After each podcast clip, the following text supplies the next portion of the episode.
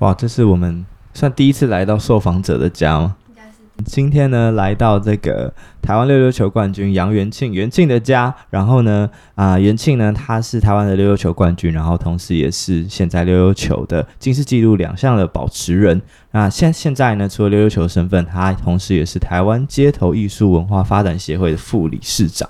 OK，那我们就欢迎元庆。嗨，大家好，我是元庆。好，那因为有鉴于我们觉得每次访谈的前面都会有一点小干，所以我们最近做了一些调整。那元庆也是我们这个节目 logo 跟名称改版之后第一个来宾哦。哇，这么荣幸！元庆想说什么？我完全不知道这一趴。他想说你的 logo 之前长什么样子，我也不知道哎、欸。耶，yeah, 全新的开始。OK，没错，全新的开始。好，所以我们要有个全新的一个单元，就是快问快答。所以我们等下会进行对元庆进行一个快问快答，然后这个题目都还没有问过他的。哇，好，来吧。好，OK，那我们就开始吧。最近推荐的一本书是什么？最近推荐的一本书哦。啊！被讨厌的勇气，被讨厌的勇气，好，非常得了，经典的一个选择。在缔造两项金氏世界纪录之后，还会想要挑战什么纪录吗？哦，我其实三十四岁想要挑战的是，我要做一个全世界最大的溜溜球，全世界最大的溜溜球，然后是可以溜起来的那种。对，所以我要用起重机去溜这个溜溜球。哦，那怎么做？你是会跟工厂去协调，自己去设计吗？呃，就是会自己呃去考，就是起重机的证照，然后我会做一颗全世界最大的溜溜球，然后目前已经找到赞助商了。你有看？哦、你有看之前瓜吉有一个他们哦巨大化对巨大化球那个酒瓶，他每次用那个起重机去吊。可是世界上最大的溜球比那个还要再更大哦，因为它还有转的空间呢。对对对。所以为什么是三十四岁？三，因为我十四岁要。想要当溜溜球高手，然后二十四岁拿到金氏世界纪录，所以我觉得三十四岁该该给自己一个里程碑，然后另外一个 GO 的挑战这样。三十四岁是还要再差四五年吗？对对对，二零二四或二零二五的时候。好，欢迎赞助商那个 多一些赞助商，到时候再来找我们那个溜溜球报道，上面就贴满什么？上面贴一堆贴纸，可以同时打破两项金氏世界纪录，是最大溜溜球跟最多赞助商的溜溜球。哎呦，可以哦。好，那。跟老婆吵架的话，你会先道歉还是对方先道歉？我吧。哦，老婆先今天，哎、欸，你先你先进来了，你先进来了，刚好 刚好。说人。好，那我们下一题，除了溜溜球以外，你最想学的杂耍表演是什么？大铁环。大铁环，可以跟我们介绍一下吗？啊，那好像也不能叫杂耍哈。马戏的一种，对，反正马马戏特技，大铁环就是一个人在一个大钢圈里面旋转那种。哦，好像有在什么信义区或者是一些街头看到那个表演，其实越来越常见了。西门町那边我也有看过，那感觉体力蛮消耗的。哎，其实还好，因为就借力使力啊。哦，OK，cool。好，那买过最贵的悠悠球是多少钱？三十五，哎，三百五十块美金。哦，三百五十块。那它它特别的地方？哦，它是 LED 的溜溜球，但是它会听音乐。它随着音乐去改变它的声光效果，那是可以自己设定的吗？对，可以自己设定。哇哦！但最崩溃的是，它是支支援 Windows 系统，但我用不了，所以买了之后等于没有用。但写信给苹果的。好，那你最喜欢的电影是？最喜欢的电影吗？明天不要来敲门。这是一个什么？哎、欸，它的原名叫什么？明天千万不要来敲门，还是明天不要来敲门？一个瑞士，哎、欸，那个叫什么？瑞士的电影是瑞士还是哪里啊？瑞典，瑞典，瑞典，好像是瑞典的电影。嗯，对，在讲什么啊？在讲一个很吝啬的一个老人，然后准备要上吊自杀之后，可是他上吊自杀失败之后发生的故事。哎、欸，好像可以看一下哎、欸。好，那猫还是狗？猫。他家是养一只猫，还问他猫还是狗？哎、欸，观众、听众怎么知道？他如果说狗，然后默默把门打开。那猫就啊，我今天起来也不跟你睡了。好，解封后最想先出国去哪里玩？巴黎。哦，为什么是巴黎？很久没去了，好想去哦。哦，我没去过。好，下一个，生活中的仪式是什么？生活中的仪式吗？每天都要玩溜溜球。嗯，最喜欢的台湾剧团是？最喜欢的台湾剧团是舞团剧团都可以吗？哦，福尔摩沙马戏团。哦，赞赞，我喜欢。可以给我们介绍一下这个马戏团吗？这马戏团它已经差不多有十年的历史了，然后都是一群特技人一起组成的团队，然后现在颜值都很高，对不对？哦，对对对对，颜值都蛮高的，大家关注的点不太一样。在看这个啊，因为本来就跟他们是好朋友。不好意思，我都在看脸，看身材。特技圈就要一起互挺，特技圈这样。好，谢谢这个元庆。以上就是我们的快问快答，耶！嗨，大家好，我是 Hilda，我是 Barney。我们今天邀请到了元庆，真的非常荣幸，因为我想不只是我，应该大家都知道元庆是谁吧？没这么夸张，为什么要这样挖坑给人家？没这么夸张吧？就听我说元庆是谁啊？对，网友在下面留言，谁？问号。好，就是呢，元庆他的 Facebook 粉专有十万个、十万以上的赞嘛，对不对？对，嗯，就是一个。非常的有正能量，然后看到他就会觉得很热血沸腾的一个人。好，那我们一开始想要先请教一下元庆的人生历程。哇，简单聊一下，对，很简单，很简单就好。三十三十岁是有什么人生历程？呃，我来自台南，然后其实我家里面蛮保守的，阿妈是农人，然后爸妈是老师，然后我我又是家里面的长子长孙，所以家里面家族对我的期待就是希望我未来可以当个医生，特别有阿妈希望说可以当个妇产科医生最好，最赚钱 耶，yeah, 在那个时代。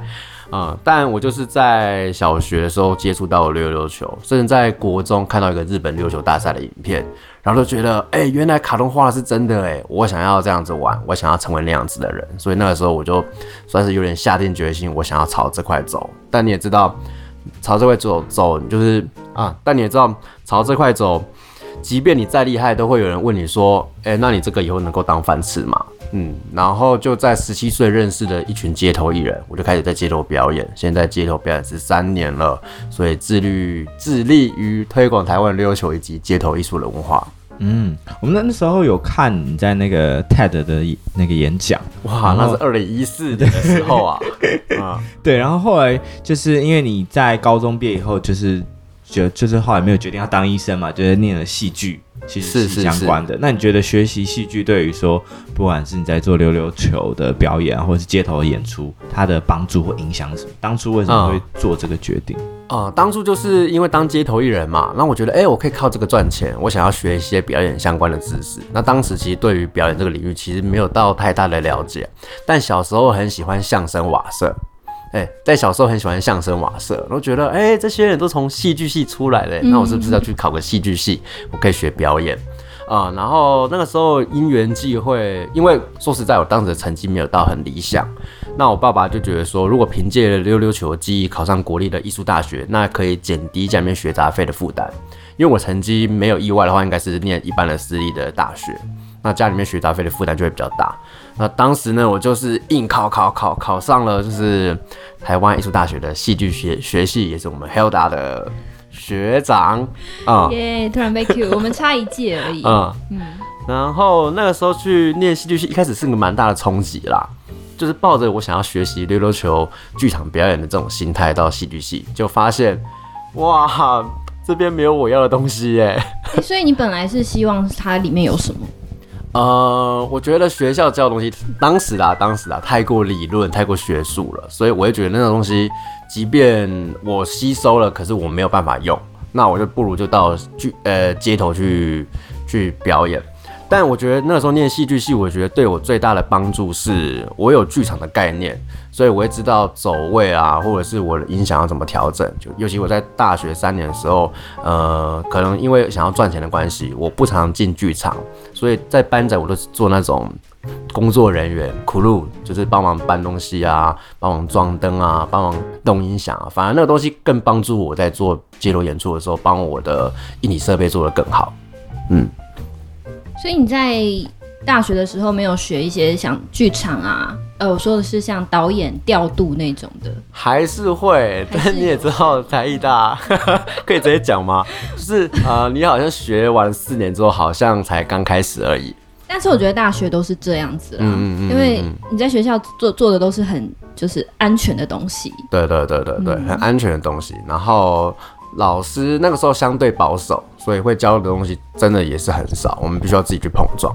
呃，可是我觉得在戏剧系，我觉得学到最大的东西就是人跟人、人跟人之间的相处吧。因为我们可能很常读剧本，我们很常就是要换位思考，或者是你要从别的角色去思考整件事情的全貌。那我觉得在跟人家沟通上，就会比较能够为他人设想。那其实，在工作上面的一些公关啊，其实都还蛮有帮助的。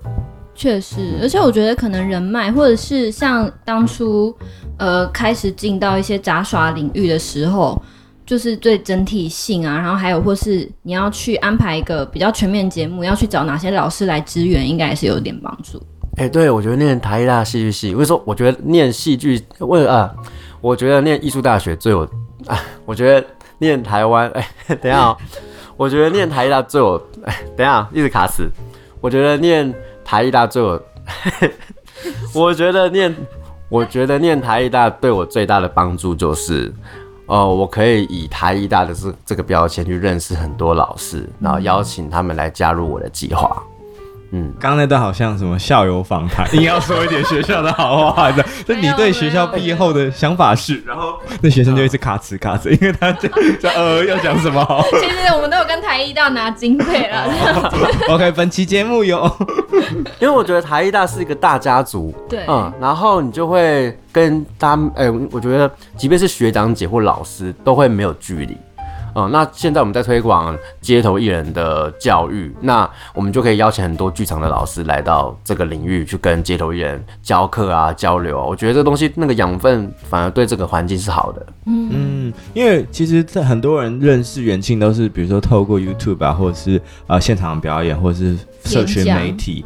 对，现在是演讲。那在这更之前，可能是溜溜球的表演、一些演出或者是比赛。那其实后来这个元庆目前也有把一些重心放到这个台湾街头的呃艺术文化发展协会。那我们想要聊一下，说为什么当初会有想要创立这个的想法跟理念？一开始蛮幼稚的，嗯，就是会觉得说，好啊，你们公部门就看街头艺人没有啊，就觉得我们是一盘散沙。那我们现在组织一个协会，那至少我们有个平台可以跟你们对话嘛。嗯，那后来发现哇，这个平台建立之后呢，当然第一个公务们更看重我们在做的事情，可是第二个就会有更多的街头艺人以及会员期待我们也能够发生点什么，那个时候压力就来了。而且协会其实是非营利组织，我们不拿钱，然后做义工，然后做那么多，有时候会有点自我怀疑，就是到底真的要做那么多吗？嗯，可是当一些事情成功之后，的确会觉得啊，好想有。就跟大家一起奋斗，不然这个街头艺人的权益可能就会莫名其妙的就消失了。那在推动这种街呃街头就是街头演艺的工作者上面，你们的协会工作内容主要是啊、呃、具体在做哪一些事项？嗯第一个当然就是改变，呃，应该说去改良，就是现在街头艺人权益，比如说现在街头艺人改成登记制这件事情，也是我们推动的，呃，让考试消失，让更多人可以站上街头去做演出。然后，呃，另外一个就是推动台湾的街头艺术节吧，嗯，因为我们其实协会有在做一些课程，去教育街头艺人说，哎，怎么样子用。编创的角度去排一个街头的作品，让好的东西可以上街头。可是当没有一个好的平台的时候，其实民众对于这件事情可能是比较无感的。所以一定要有一个类似像街头艺术节的平台，让更多的民众看见，哎、原来街头艺术还有这么高的层次。然后街头艺人是城市里面美好的风景，然后街头艺术是最靠近民众的表演艺术。我觉得街头艺术不是呃街头艺人的艺术，而是艺术走上了街头，靠近民众。嗯，我觉得这个东西反而在这个时代是更需要的。嗯，我觉得其实讲到街头艺人，之前有看了一个 YouTube 的那个介绍，就是志祺七七，他之前有提到说，嗯，哦嗯、街头艺人在台湾的一些呃处境，然后还有一些、嗯、呃制度上的变更嘛，包括说刚刚袁青提到这个，你们想要推动这个考考试废除的这个。这个情况，嗯嗯嗯嗯，因为我们之前有看那个影片，他是有说，就就连之前进入到那个太阳马戏团的一个表演者陈星河，他去考那个台北市街头，啊，那是我们自己私底下开玩笑的啦，嗯。嗯，这么说，因为因为他是去考太阳马戏团之前去考新北市的街头演员考试，就发现哎没考上，对，可他后来甄选上了太阳马戏团的表演者，然后他就开玩笑说，你看新北市的街头演员比街头演员，哎比那个太阳马戏团还难考。嗯，这是开玩笑的啦。嗯，对那那你自己对于做这这个街头艺人的表演的一个制度，你觉得怎么样去呃调配或者是改善会是比较好的？我觉得在讲改善，我觉得有一点太多了。我觉得太多的限制或者是规范，其实是难以让一个文化发展的。不如我们去多开创一些街头演的场域，让表演者可以有更多的演出机会。那我觉得，那慢慢的文化会无形之中会变成一个形状，你不用特别去限制它，它自然而然会变成一个，也许会比现在更好的风景。嗯所以本来就是以华山为据点，现在还有什么其他的新开发的场域吗？现在我们在开发南港的瓶盖工厂，哦、很新的场域，那也很感感谢他们愿意跟我们合作。所以那边以后也会变成一个像华山那样子的。嗯，哎、欸，这边的听众应该会有南港人，对不对？一定会有我们听众布布 遍这个全球各地，全球一百一百九十多国，没有，一定一定会有南港的。啊、然后就就是哦，我讲一个题外话，嗯、就是呃，我们刚开始要跟南港瓶盖工厂合作的时候，其实是有有一个问号的，就是有一种呃，那边能够赚到钱吗？因为哦，因为还要考量人流是吗？对对对，因为基本上街头艺人，我们有做一个研究，从古至今的街头艺人都依傍了商圈而生，因为民众才会带着钱去那边消费，我们才会有收入。那南港瓶盖工厂那边就是大家都在那个车站里面出来之后，那就公园嘛，顶多就是一般的居民，怎么可能会有消费力？可是到那边之后发现，那边的民众好像真的很缺乏这样子的一个艺术的刺激，因为他们可能平常看这个演出，可能要大老远跑到华山。或西门或信义区，最近可能信义区，对，所以在他们周遭其实是很难有这样子的事情发生的。所以我第一次去南港演出的时候，的确有一种到了中南部的感觉，就是哇，这边的观众很热情，他们好像这辈子都没有这样子的体验。那我们在那边虽然人流呃刚开始没有那么多，可是就会觉得哎、欸，民众的回馈是很温暖的。哦，我尽量把话讲的比较舒服一点。自己要得罪好多好多团体跟大学，然后南港人还说：“吼，说我们是中南部，以后再也不去喽。”但是确实那边现在开始越来越多的译文的呃一些进驻啊，我觉得可能跟北流那些也有相关。是是是是是。然后那个时候白昼之夜也有带一些人流过去，让大家认识一下那个场域，这样子。嗯，没错没错。之后也有机会，有可能可以跟北流合作。哦，很好哎，所以那边的观众还是比较是居民，比较不会是就是各地来往的，就是呃。可能消费者这样子，嗯，除非有一些特别的活动，对，因为那边毕竟没有一个比较固定的商圈吧，嗯，对。但最近就疫情解禁之后啊，我觉得就瓶盖工厂从去年底开始营运，他们开始有一些目标也在努力的推进，所以现在活动越来越多。因为我觉得那边好像有一些空闲的地方，所以也可以做一些演讲啊，然后或是譬如说艺术电影的放映嘛，对不对？嗯嗯嗯。OK，所以这是以后我们可以期待台北新一个文化的新据点。对，所以欢迎来。南港湾，可以感受中南部的热情。要是有中南部的太阳就好了呢。好，那可以跟我们分享一下，因为我知道后来元庆就是已经全台湾的演讲已经非常多了嘛。嗯，那你觉得在你这些这几年来这个巡回的过程中，有得过什么样的回馈让你印象很深刻呢？呃，我觉得那些回馈是来自于无数的夜晚，学生的私讯以及聊天。呃，因为我觉得刚开始刚开始做演讲，只是想说去推广街头艺术或者是溜溜球这样子的文化。嗯、呃，可是慢慢的会有些学生可能看到你的故事会被你激励，甚至有一些学生他可能当场，我曾经在台中的惠文高中吧，那个时候有个学生他说他其实当天就想要离开这个世界。嗯，可是听完了这个故事之后就，就呃，应该说听完我的演讲之后，觉得哎、欸，人生充满希望，不应该这么的低潮，然后想要勇敢的活下去。嗯，那个时候我是蛮感动的。可是第二方面，我也会担心说，天哪，万一他活着更痛苦该怎么办？哦，嗯，我一直还没有听到这个人的故事后面发展怎么样。我希望在可能五年、十年之后再听到他分享，是他是。因为那场演讲活下来之后，有让人生过得更快乐。希望，希望。就会希望了解后续的一些 update 吧。嗯，因为我在演，因为我是十四岁，我想要当一个溜溜球高手。二十四岁的时候拿到吉尼斯世界纪录，开始开始讲这个故事，所以我也也我也会期待同学可能可以以十年为目标去做一个努力。那我希望十年之后可以换我坐在台下听他们讲故事。啊、嗯，那的确有些人在这条路上，像我上上个礼拜去民雄国中演讲吧，然后我的人生第一百场的演讲就在民雄国中。然后那个时候有个学生，他说他想要当实况主。那我其实那个时候就有跟他留电话，我们私下都还会聊天。然后就在我去民雄国中的时候，我就在还特地打打电话给他说：“哎，你知道吗？我在哪里？我在你的学校，在民雄国中哦。”然后他就跟我说：“哇，谢谢老师，那个我现在还在那条路上，我们未来见。”哇，那时候超感动的。嗯，那比如说像。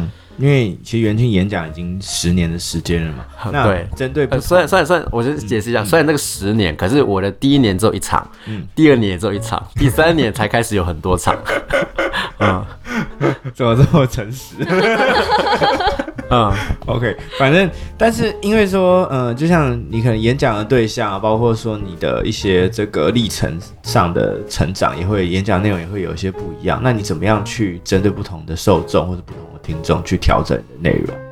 哦，我觉得我都会要，呃，我都会问主办方，希望我能够讲什么，或者是我会多针对这个族群多一些了解。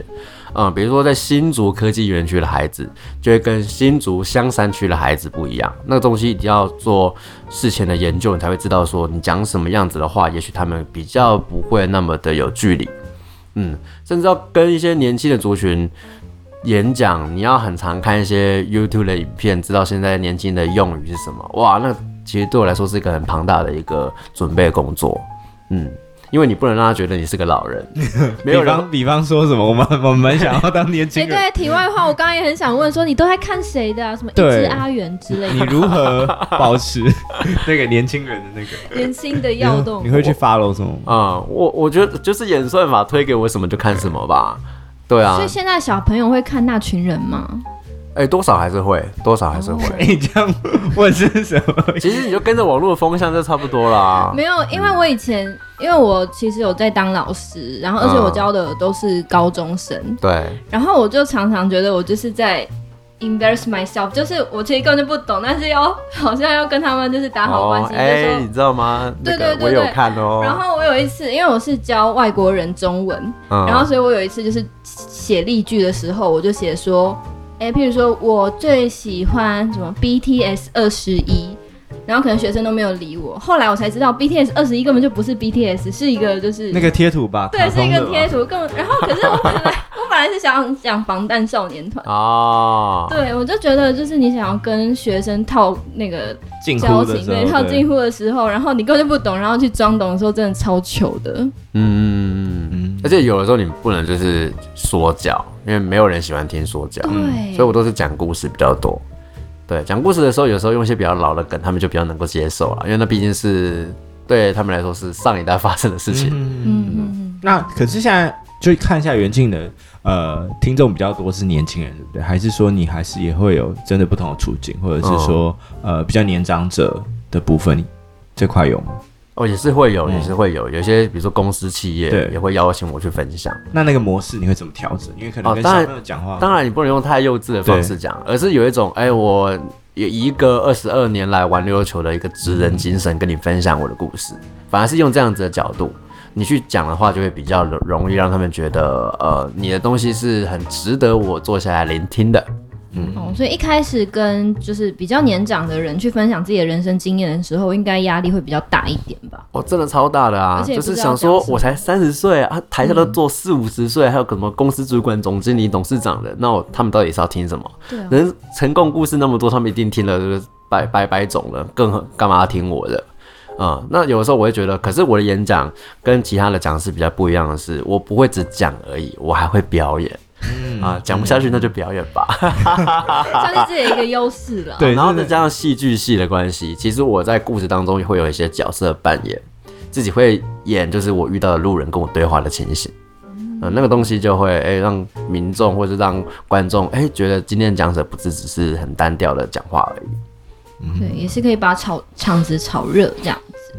嗯嗯嗯。那这样一路以来，就是说，在这个溜溜球跟还有这个路上走来，你有迟疑过自己的选择过吗？或者是觉得，嗯嗯，也不也不不一定是说很严重的迟疑，就是说有没有那几个 moment 是你觉得特别回头看，觉得特别呃怀疑现在的决定，或者是、嗯、呃有所动摇的？溜溜球的话，真的没有哎、欸，嗯，真的没有哎、欸，就觉得就即便我现在做的工作或者做的事情跟溜球无关，对，可是溜球这件事情是会让我很开心的，嗯，我反而不开。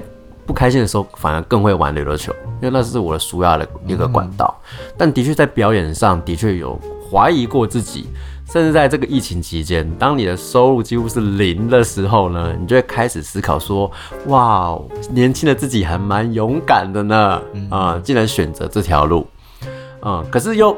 一解禁之后，你回到街头，你又再次看到观众那种哇微笑、欢呼、很高兴的神情的时候，你会觉得这些等待跟在家里面的沉淀是很值得的耶。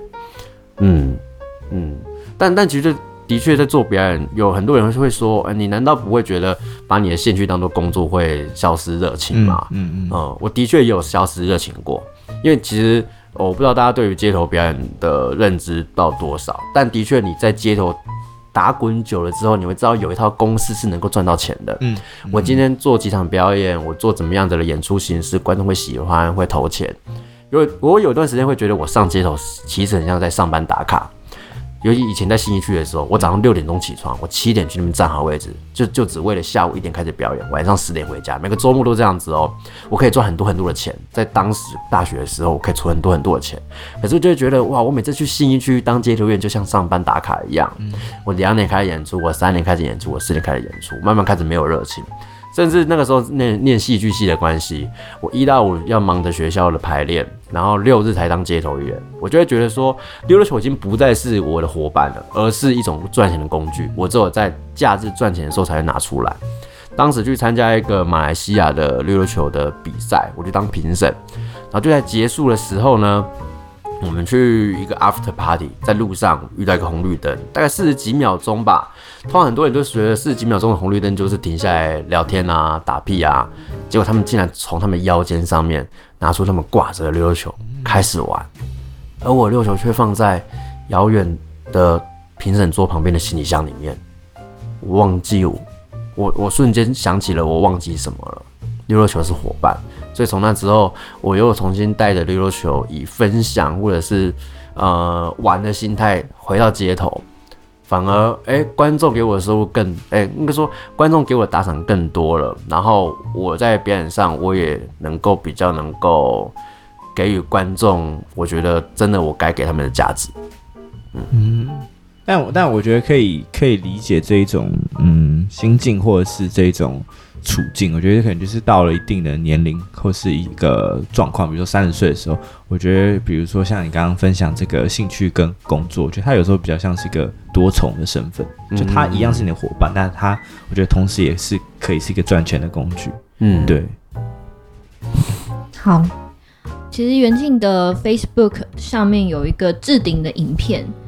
啊、哦，对，那影片我觉得我看完之后有大受感动，哎，就是那个时候袁庆在华山表演，然后就是在表演那个扯铃的抛接的时候，然后大概可能是那天风很大，然后加上可能状态不佳，然后第一次就是没有。袁庆说没有，只有风很大而已。我一说是老师爱顶点这样子。那天真的是风很大，嗯、对，然后扯铃一直掉。对，可是因为元庆那个时候就是很没有放弃，而且我觉得就是周围的呃观众也很支持，然后就是一直陪着他一起呃做了好几次的挑战这样子。我觉得那个影片大家可以去看一下。然后，但是我想问的就是，呃，当你那个时候有去参加中国达人秀，对，然后那个时候就是有可能有一些失误，你后来是怎么去在面对那个心境上的挫折？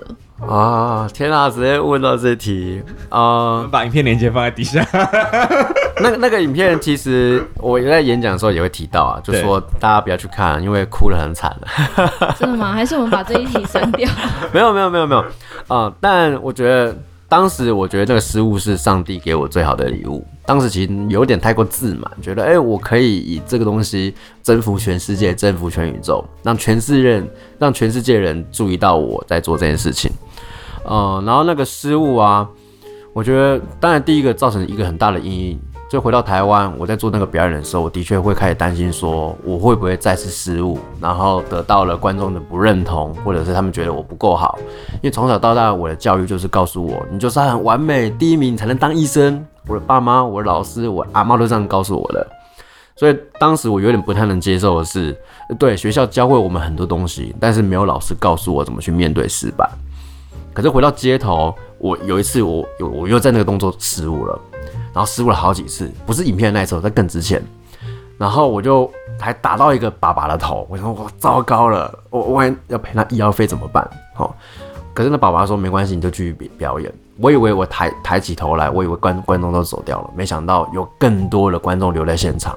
然后我就问大家说，可以再一次吗？当然第一个是想要赚他们钱，嗯，第二个是觉得当时讲这种话很中二，很热血。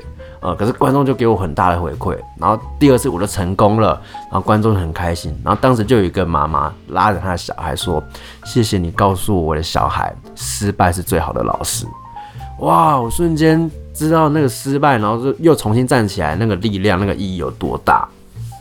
所以在那个影片，就是刚刚黑老大说的那个置顶的影片里面，我的的确当下失误的时候会想说：“哇，差赛了，又来了。”可是第二个我知道的是，观众会为了这个失败而再来的这个勇气留下来看完这个演出，所以最后我要讲的话很重要。其实当时会失误那么多次呢，有很大的原因是我在想，我最后要讲什么很帅的话，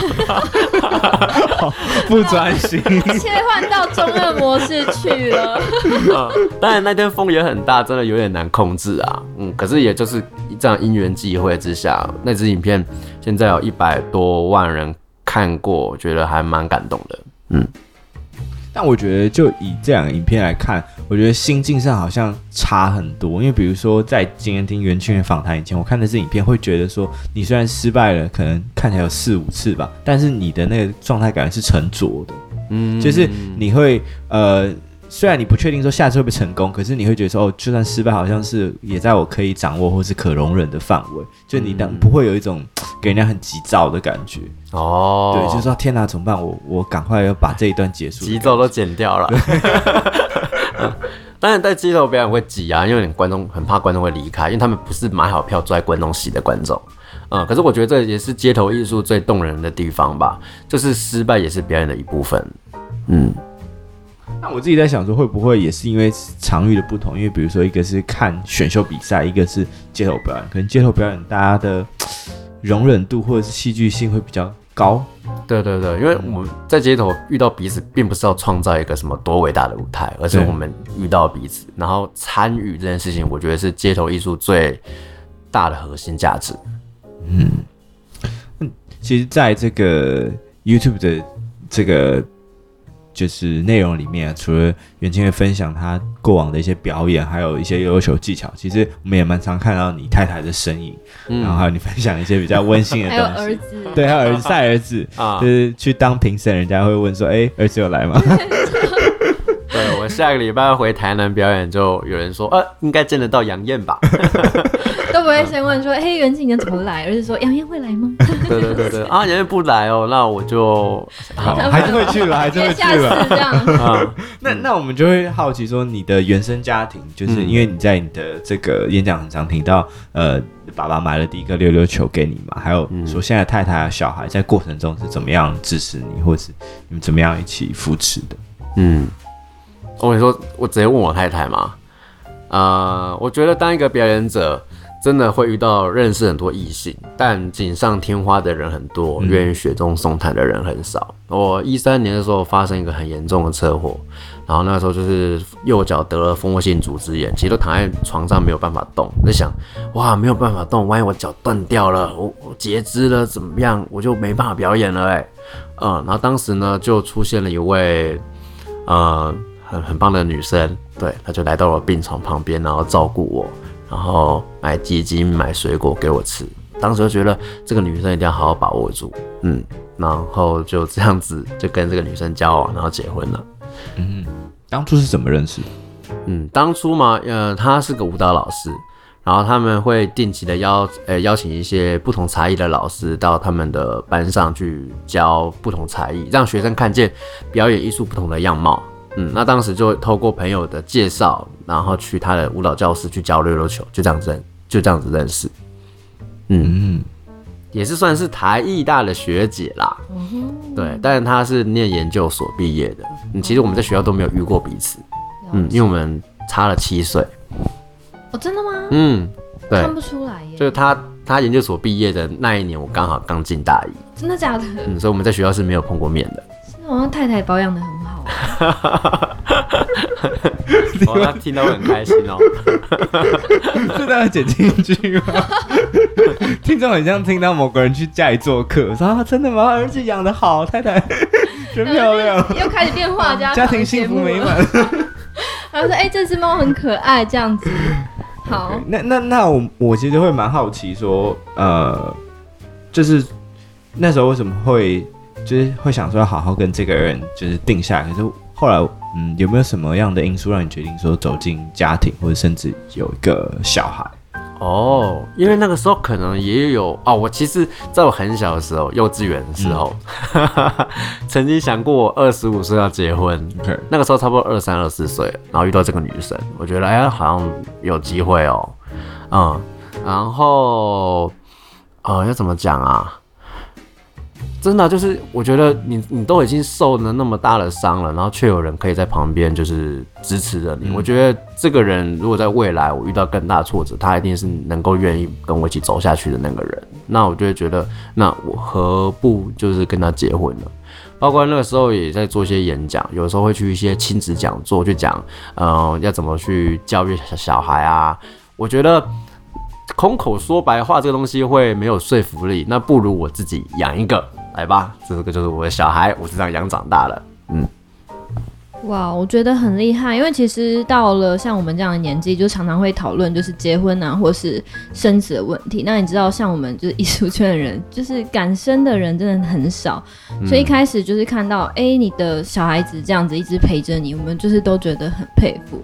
但是我比较想问，就是像是可能你们两位都是自由工工作者嘛？那这样育儿跟工作室啊，然后是演讲，这样工作分分配是要怎么跟太太去分工？哦，其实分工蛮蛮随性的哎，因为他有固定的上课时间，那只要我有空的时间，我就会在家里带小孩，嗯，就是这样子很简单。然后其实我太太算板桥人，然后她娘家嗯现在在土城，其实土城在。就是我我们现在住板桥啦，其实，呃，长辈要过来支援，其实不会到太难，嗯，所以如果我们两个真的都很忙的话，至少还有岳父岳母可以帮忙。嗯，那工作场域跟就是育儿这块怎么去区分？因为比如说你可能，呃，有时候你工作场域可能有时候在外面，那有时候可能在家里，比如说你在做一些可能直播或者线上的呃演讲之类，嗯，你怎么把这个？嗯气分割开来，这个我其实也蛮好奇哦。可能也为也因为我在社群上面，我没有特别去避免这件事情，所以如果小孩突然间出现在我的镜头前面，我觉得大家是蛮开心的。就很像我们现在就是之前远端工作的时候，如果突然有猫出现，大家都会突然喊说：“哎、欸，猫咪耶！”那种感觉、嗯、然后就打了一些奇怪的文字在有留言，突然看到一堆乱码这样子。嗯、OK。嗯，好，那呃，上一集就是袁庆跟我们聊了他的这个溜溜球的一些历程，然后还有说他目前现在做的一些呃事情，然后下一集的话，我们也有呃这个袁庆本身算是这个。呃，街头艺术文化发展协会的副理事长，所以我们会啊、呃、跟元庆聊一聊关于街头艺术的现在发展的一些现况，然后可能也请他分享他之前在当街头艺人的一些有趣的事情啊，还有说他一些甘苦谈这样子。那如果喜欢这个节目的话，就记得每周三晚上七点锁定品味帮你选 Barney's Talk。那我们就下次见喽，拜拜，拜拜，拜拜。